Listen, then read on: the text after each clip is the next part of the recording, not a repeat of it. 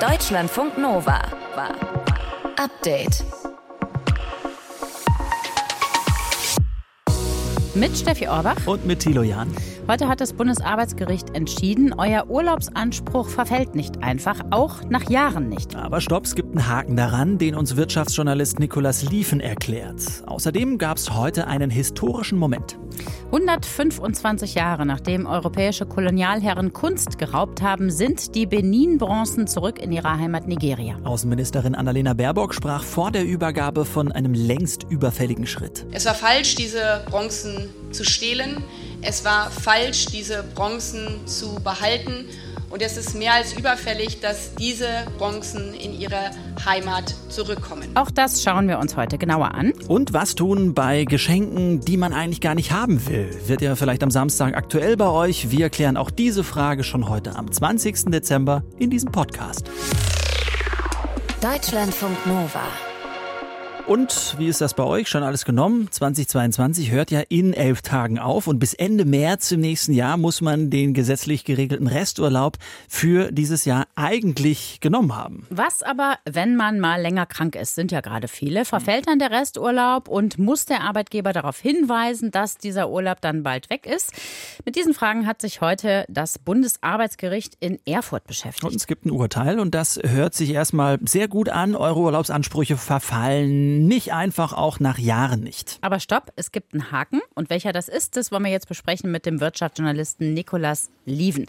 Nikolas geklagt hat ja eine Steuerfachangestellte aus Nordrhein-Westfalen. Sie hätte noch 101 Urlaubstag. Was ist denn da genau passiert? Also die Frau war erstmal seit 1996 im Unternehmen, 2017 war Schluss, äh, also 21 Jahre lang, 24 Tage Urlaub pro Jahr. So, und die sagt einfach, wegen der vielen, vielen Arbeit konnte ich diesen Urlaub nicht nehmen. 101 Tag Urlaub haben sich angehäuft im Gegenwert von 23.000 Euro. So, der Arbeitgeber hat das zwischendurch auch mal bestätigt, 76 Tage, aber als sie dann den Job aufgegeben hat, da hat er plötzlich gesagt, nö, Urlaubsanspruch verjährt. Und dann ist die Frau einfach vor Gericht gezogen. In der ersten Instanz waren die Richter ehrlich gesagt ziemlich hart und haben gesagt, der Arbeitgeber hat recht. Von den 101 Tagen bleiben gerade mal drei übrig, die zugesprochen wurden. Damit hat sich die Frau natürlich nicht zufrieden gegeben. In die zweite Instanz, Landesarbeitsgericht, dann sind ihr 79 Tage zugesprochen worden und da hat der Arbeitgeber gesagt, nee, ist nicht in Ordnung. Und der ist dann vor das Bundesarbeitsgericht. Das Ganze zieht sich jetzt äh, fünf Jahre hin. Mhm. Und jetzt sagt das äh, Gericht wiederum? Jetzt sagt das Gericht wiederum, also wir hatten das ja schon mal, du hast es vorher angesprochen, den Verfall, das muss man vielleicht noch einmal aufklären. Verfall kennen wir alle Urlaubsverfall. Wir müssen bis zum Ende des Jahres eigentlich unseren Urlaub genommen haben. In Ausnahmefällen geht das auch noch bis Ende März und ansonsten verfällt der Urlaub. Aber auch da gab es ein Urteil 2019. Da haben die Richter am Bundesarbeitsgericht gesagt, ja, ja, der verfällt der Urlaub, aber nur dann, wenn der Arbeitgeber vorher darauf hingewiesen hat, hey, du hast noch Urlaub, der droht zu verfallen, ich gebe dir die Möglichkeit, den zu nehmen. So, und dieses Mal beim heutigen Urteil geht es um die sogenannte Verjährung. Das heißt, nachdem der Urlaub verfallen ist, hat man eigentlich insgesamt drei Jahre Zeit, nochmal dagegen vorzugehen vor Gericht und zu sagen, hey, ich habe doch noch einen Anspruch. Und ähm, da hat jetzt eben das Bundesarbeitsgericht gesagt, auch diese drei Jahresfrist trifft nicht zu außer der Arbeitgeber hat darauf hingewiesen hier droht eine Verjährung und hier droht quasi der Anspruch auf den Urlaub komplett zu verfallen. Und in unserem Fall war es halt einfach nicht so. Der Arbeitgeber hat es nicht getan, hat nicht darauf hingewiesen, weder auf den Verfall noch auf die Verjährung. Das heißt, die Frau hat einfach gewonnen jetzt nach fünf Jahren. Ihr stehen 101 Tag Urlaub zu. Jetzt muss ich das nochmal eben klarziehen. Also wenn meine Chefs mir nicht den Hinweis gegeben haben, dann habe ich noch Anspruch auf Urlaub aus den letzten Jahren. So sieht es aus. Und zwar, so wie es im Augenblick aussieht, unbegrenzt. Und das Gute daran ist, der Arbeitgeber ist in der Nachweispflicht. Also ähm, ähm, eine Mail, ein internes Schreiben, ein Brief auf dem Gehaltszettel kann überall stehen. Äh, wenn er es mal so mündlich über den Flur zugerufen hat, dann wird es natürlich total schwer, ähm, das nachzuweisen. In unserem Fall ist noch echt interessant, dass der Arbeitgeber gesagt hat, ich konnte das ja alles gar nicht wissen, weil die Gesetzeslage war da zu dem Zeitpunkt, als die Frau bei mir gearbeitet hat, gar nicht so. Die Urteile sind ja jetzt erst hinterher gefallen, aber da hat das Gericht gesagt, das macht nichts aus. Er hätte trotzdem darauf hinweisen müssen, auf Verfall und auf Verjährung hat er nicht getan. Deswegen sind diese Fristen erst gar nicht in Kraft getreten. Was empfiehlt sie jetzt? Äh, nochmal genau nachschauen, äh, die letzten paar Jahre durchforsten, ob man es genommen hat oder nicht in Urlaub? Absolut. Also es gibt ja einen Haufen Studien, die sagen, ungefähr 30 Prozent äh, der Beschäftigten nehmen ihren Urlaub nicht vollständig. Und jetzt kann ich also, so wie es im Augenblick aussieht, ähm, Jahrzehnte äh, zurückgehen und nochmal schauen, welcher Urlaubsanspruch ähm, lag irgendwann vor, welchen Urlaub habe ich möglicherweise nicht genommen. Jetzt kommt noch eine kleine Einschränkung. Die Juristen sind sich nicht so ganz einig drüber, dass wenn ich das äh, Unternehmen zum Beispiel verlassen habe oder auch wenn ich noch da bin, ob ich das dann in Geld ummünzen kann oder ob nur freie Tage gehen. Also, da ist man sich noch so ein bisschen uneins, weil einige könnten jetzt ja sagen, boah, ich gucke jetzt mal 30 Jahre mhm. zurück, mir stehen da noch äh, reichlich Beträge zu. Ah, ob sich das durchsetzen lässt, das ist wie gesagt offen, da sind die Juristen nicht so richtig eins. Aber was klar ist, offene Urlaubstage verfallen nicht automatisch, so lautet ein Urteil des Bundesarbeitsgerichts von diesem Dienstag. Heute erklärt hat uns das alles Nikolas Liefen, Wirtschaftsjournalist. Lieben Dank. Deutschlandfunk Nova. Update. Und das hier ist unsere Außenministerin. Es kehren mit unserem Besuch endlich auch die Benin-Bronzen dorthin zurück, wo sie hingehören, nämlich nach Nigeria. Annalena Baerbock hat heute in Nigeria in der Hauptstadt Abuja Kunstwerke zurückgegeben, die in der Kolonialzeit geraubt worden waren. Und zwar 20 der Benin-Bronzen. Die waren am Ende des 19. Jahrhunderts von britischen Truppen gestohlen worden und nach Europa gebracht und äh, auch nach Deutschland. Es war falsch, diese Bronzen zu stehlen. Es war falsch, diese Bronzen zu behalten. Und es ist mehr als überfällig, dass diese Bronzen in ihre Heimat zurückkommen. Über die Rückgabe der Kunstwerke und die Hintergründe sprechen wir jetzt mit Anne Preger aus den Nova Nachrichten. Anne, was bedeuten diese Kunstwerke für die Menschen in Nigeria? Also diese Benin-Bronzen verstehen viele Menschen als kulturelles Erbe ihres Landes. Das gilt vermutlich vor allem für Menschen aus dem Südwesten von Nigeria. Dort liegt Benin City. Die Stadt war früher das Machtzentrum des Königreichs Benin, das man nicht verwechseln sollte mit dem heutigen Staat Benin, der ein bisschen weiter westlich liegt. Und es ist so, dass britische Truppen da vor 125 Jahren den Königspalast überfallen und geplündert haben. Nach allem, was bekannt ist, war das ein sehr blutiger Feldzug und dabei wurden eben auch tausende Kunstwerke gestohlen, nicht nur aus Bronze, sondern auch aus Messing, Holz und Elfenbein. Und die Rückgabe dieser Raubkunst wird zum Teil schon seit Jahrzehnten gefordert. Und was für Stücke hat da die deutsche Außenministerin genau zurückgegeben? Äh, unter anderem sehr kunstvoll gearbeitete Reliefs, zum Beispiel mit einem König in Rüstung. Äh, diese Reliefs sind dann auch mehrere hundert Jahre alt und die waren früher im Königreich Benin quasi wie Geschichtsbücher, in denen historische Ereignisse festgehalten worden sind. Es gibt da auch eine Metallplastik eines Kopfs eines Königs aus dem 18. Jahrhundert. Der war vermutlich damals am Hof Teil so eines Gedenkaltars für eben jeden König. Und Außenministerin Baerbock hat die Bedeutung dieser Kunstwerke auch nochmal gewürdigt heute, indem sie gesagt hat, dass das eben nicht nur Kunst gewesen ist, die da geraubt wurde, sondern auch ein Teil der Geschichte. Und der nigerianische Außenminister Geoffrey Ojima dankte für die Rückgabe und auch dafür, dass eben diese ersten Bronzen aus deutschen Museen heute persönlich von der Außenministerin Baerbock übergeben worden sind. Du hast aber ja eben viel, viel mehr Kunstwerke noch aufgezählt. Jetzt sind da 20 mhm. Bronzen übergeben worden heute. Also das ist ja wirklich dann auch nur ein kleiner Teil der geraubten Stücke, ne? Richtig. In Summe reden wir ja von Tausenden von Stücken, die die britischen Truppen da nach Europa gebracht haben. Viele davon sind damals eben an deutsche Händler und Beamte verkauft worden und die haben das angenommen und gekauft, wohl wissend, dass das eben geplündertes Raubgut war. Allein in Deutschland sind nach offiziellen Informationen rund 1100 Benin-Bronzen. Und entsprechend hat Annalena Baerbock heute bei der Übergabe auch nochmal ganz klar gesagt, wir meinen diesen Schritt als ersten Schritt, weil weitere Bronzen werden äh, folgen. Es sind ja viele, viele Bronzen, die gestohlen worden sind. Deswegen werden auch viele Bronzen zurückkommen. Das ist inzwischen auch vertraglich besiegelt, dass die Benin-Bronzen aus deutschen Museen und Sammlungen nach und nach in den nächsten paar Jahren in ihre Heimat zurückkehren werden. Und was passiert dann mit den zurückgegebenen Benin-Bronzen in Nigeria? Also es ist geplant, dass da in Benin City ein Museum für westafrikanische Kunst gebaut wird, auch mit finanzieller Unterstützung aus Deutschland. Aber ein Drittel der Kunstwerke, die noch in Deutschland sind, die sollen zunächst auch noch als Leihgabe im Land bleiben. Außenministerin Baerbock sieht da in der Rückgabe auch einen entscheidenden Schritt bei der Aufarbeitung von deutscher Kolonialgeschichte. Wir arbeiten mit diesem Schritt für uns selbst auch eins unserer dunkelsten Kapitel auf, nämlich unsere eigene Kolonialvergangenheit. Ja, aber im Fall dieser Benin-Bronzen, da geht es ja nicht nur um Aufarbeitung in Deutschland, ne?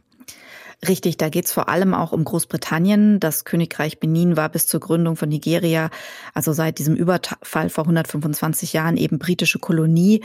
Und allein das British Museum in London hat da 900 der Kunstwerke. Da hat ein Dialog schon begonnen. Andere britische Sammlungen reagieren auch schon auf die Rückgabeforderungen und Wünsche. Da gab es auch schon vereinzelte Rückgaben. Aber es sind zum Beispiel auch noch Sammlungen, zum Beispiel in den USA gefragt oder in den Niederlanden oder der Schweiz.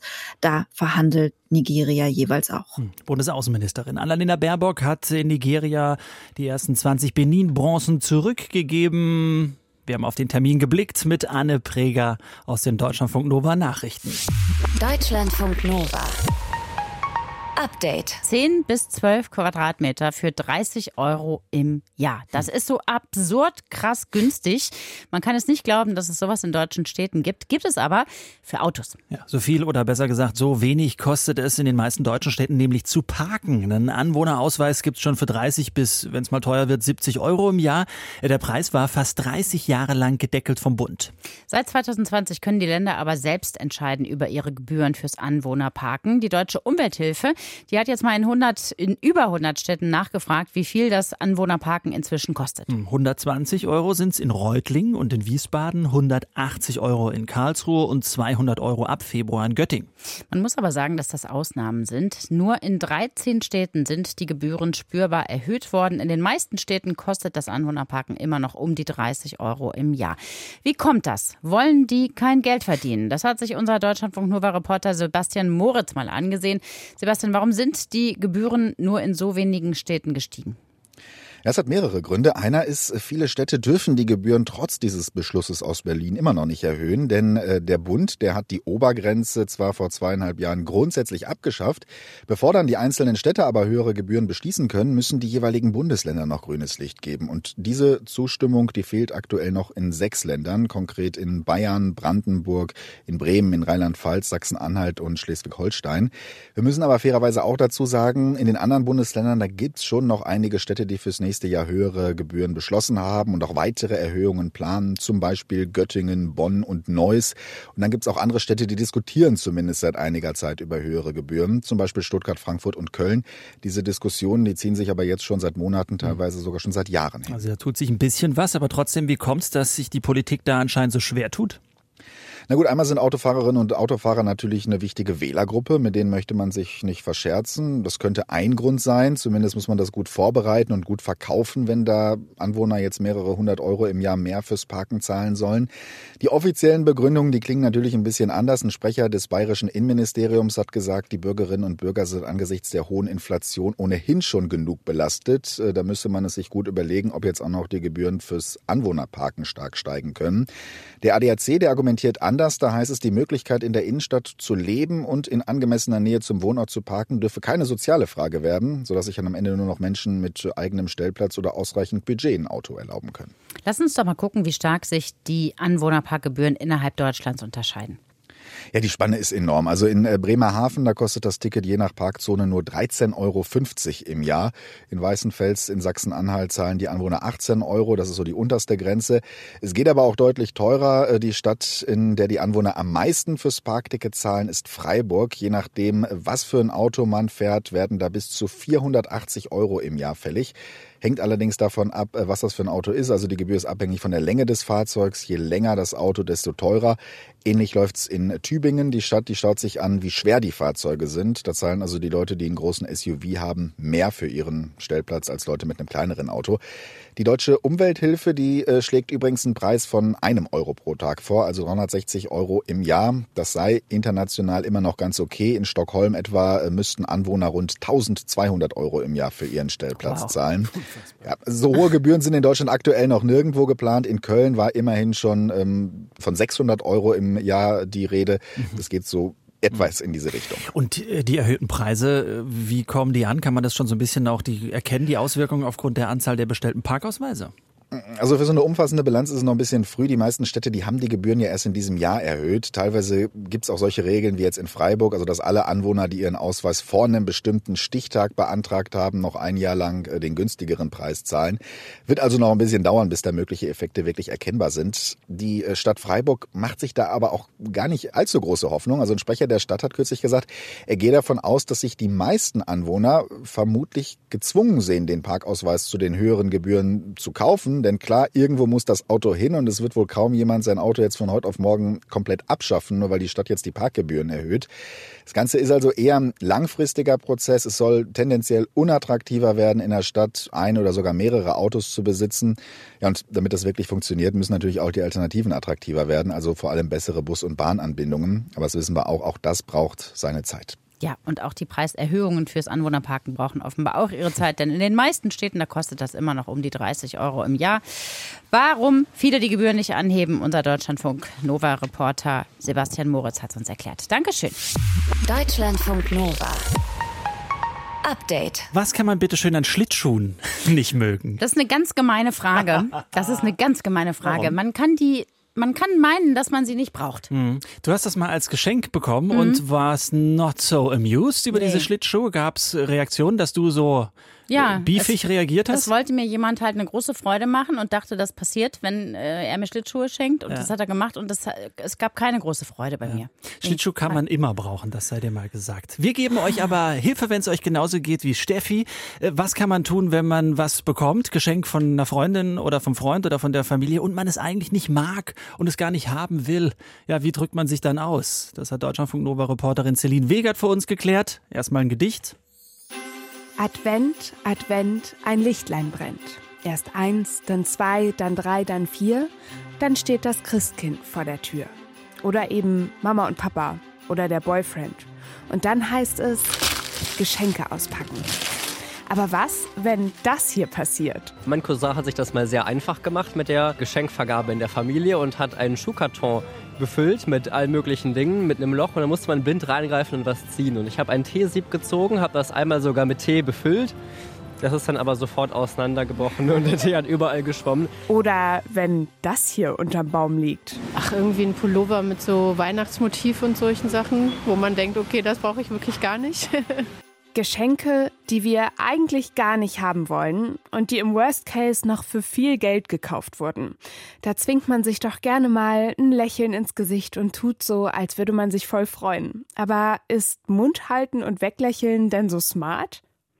Nee, im Gegenteil, sagt Psychologin und Paartherapeutin Anouk Algermissen. Am besten offen übers Thema Schenken reden und zwar schon vor Weihnachten. Also ich würde das mit der jeweiligen Person immer abstimmen. Also vorher nachfragen, ob das für die andere Person eine Erleichterung ist, zu wissen, was man sich wünscht, oder ob das für die Person so den Zauber rausnimmt. Weihnachtsgeschenke sind halt auch oft ein sehr emotionales Thema. Auf der einen Seite können Geschenke ausdrücken, dass wir unsere Freunde und Familie wertschätzen. Für manche Menschen sind Geschenke aber auch ganz schöner Stress, weil sie zum Beispiel nicht unbedingt wissen, äh, was der anderen Person irgendwie wichtig ist oder nicht ins Fettnäpfchen treten wollen. Apropos Fettnäpfchen. Angenommen, wir merken beim Auspacken, boah, hm, das kann ich jetzt echt gar nicht gebrauchen. Ist da offen ansprechen auch immer die beste Lösung? Anouk Algermissen sagt, das kommt tatsächlich drauf an. Ich würde das davon auch wiederum abhängig machen, was ich von der anderen Person weiß. Also wenn ich jetzt zum Beispiel den Pulli von meiner Omi geschenkt bekommen habe und ich weiß, meine Omi denkt sich dabei immer wahnsinnig viel, dann würde ich sagen, muss man das für sich einmal abwägen, ob es trotzdem wichtig ist für einen, das zu kommunizieren. Wenn man jetzt aber zum Beispiel weiß, okay, das Gegenüber, das nimmt das eh total locker, ähm, dann kann man da vielleicht auch anders drauf reagieren. Nur klingt das Thema Ansprechen in der Theorie irgendwie ein bisschen einfacher, als es dann tatsächlich ist. Ehrlich gesagt nicht angesprochen und jedes Mal ärgere ich mich wieder darüber und ähm, denke jedes Mal, ich müsste es eigentlich mal ansprechen und dann traue ich mich doch nicht. Also eigentlich immer so ein bisschen falsche Höflichkeit. Also so tun, als freut man sich, Danke sagen und ja. Wenn man merkt, okay, die Person hat sich Gedanken gemacht, dann finde ich, ist das, also sollte man nichts sagen, wenn es einem vielleicht doch nicht gefällt. Kommt aber auch ein bisschen drauf an, äh, von wem man beschenkt wird. Also vielleicht bei einer Schwester sagt man es vielleicht eher als jetzt bei den Großeltern. Halten wir fest, Die Suche nach dem perfekten Weihnachtsgeschenk kann irgendwie für beide Seiten mit einer Menge Druck verbunden sein. Auf der einen Seite was Schönes schenken zu wollen und auf der anderen Seite das Gefühl, nicht rummäkeln zu können, weil die andere Person doch eigentlich nur eine Freude machen wollte. Aber genau da ist es Zeit, mal kurz Stopp zu sagen. Konsum ist ja eigentlich nicht der eigentliche Grund, weshalb wir schenken, sondern wir möchten ja in der anderen Person, wir möchten der was Gutes tun und wir möchten eine positive Emotion auslösen. Wenn das unser Ziel ist, dann muss dafür nicht immer ein teures Geschenk oder überhaupt ein materielles Geschenk her. Das heißt, dass man das für sich mal hinterfragt, weil natürlich äh, wir haben als Gesellschaft einfach viel schenken und teuer schenken mit besonders vielen positiven Emotionen gleichgesetzt. Und das muss aber überhaupt nicht der Fall sein. Heißt, wenn wir gerade auf dem Sprung sind, um noch schnell eine schicke Handtasche für die beste Freundin zu kaufen, dann kurz dran denken, dass wir das ja tun, weil wir sie lieb haben. Und mit dem Gedanken sind ein süßer Brief und selbstgemachte Kekse dann vielleicht sogar doch das schönere Geschenk. Deutschlandfunk Nova. Update.